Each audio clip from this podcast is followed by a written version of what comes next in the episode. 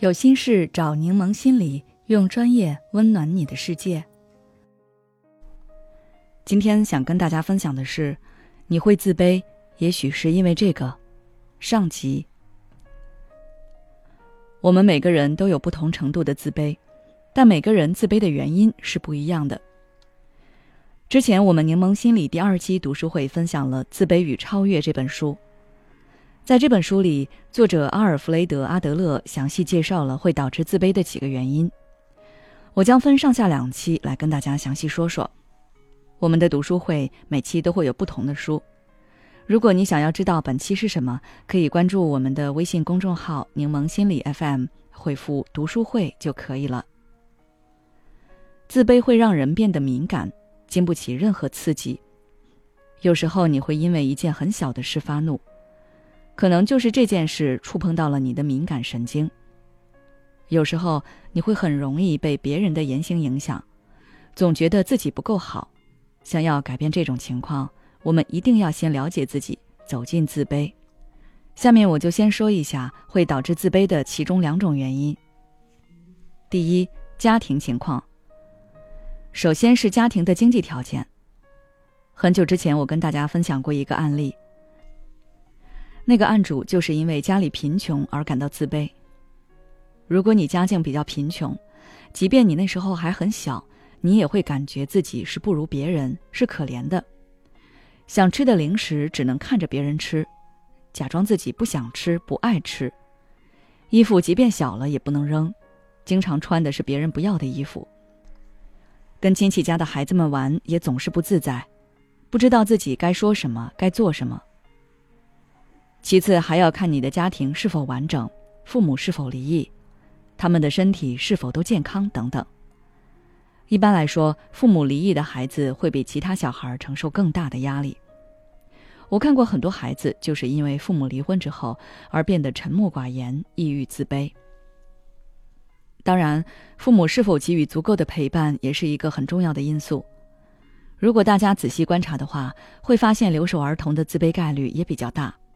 父母是孩子最大的自信心来源，但凡缺了一点，那孩子都很容易变得自卑。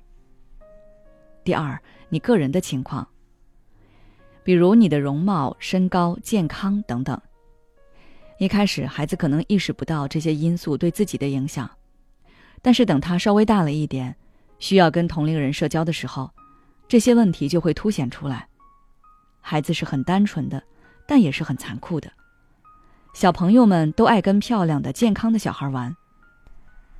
当他们都不跟你玩的时候，你就会去找原因。这时候就很容易归因到这些你能看得到的外在因素上面，进而为此感到自卑。比如，我曾经看过一个视频，视频的博主是一个脸上有胎记的女孩，她从小就没什么玩伴，以前她深深为此感到自卑，总是想把自己藏起来。他也是花了很长的时间与自己与那块胎记达成和解。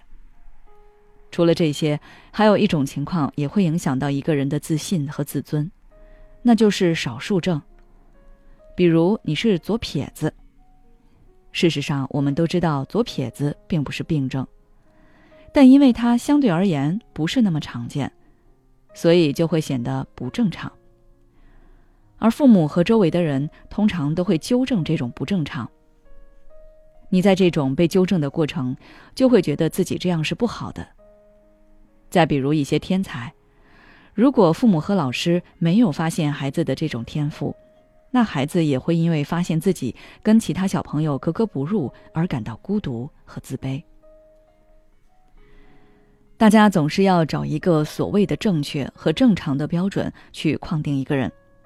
只要不在这个范围内，那就很容易被打上负面标签。人在这样高压的环境下，就会产生自我怀疑和自我否定。以上这些分析有戳中你的吗？欢迎大家在留言区分享讨论。我们今天就先分析这两种，下期我再接着跟大家去分享，还有什么会导致我们产生自卑。孤独、焦虑、不被理解、没有支持，有时候真正让我们痛苦的不是实际问题，而是这些情绪和心结。柠檬心理愿做你的避风港。我们的心理救援队每位咨询师都拥有二十年以上的咨询经验。现在关注公众号“柠檬心理课堂”，回复“咨询”就可以参加我们的心理咨询活动了。要相信你的生活可以变得更好。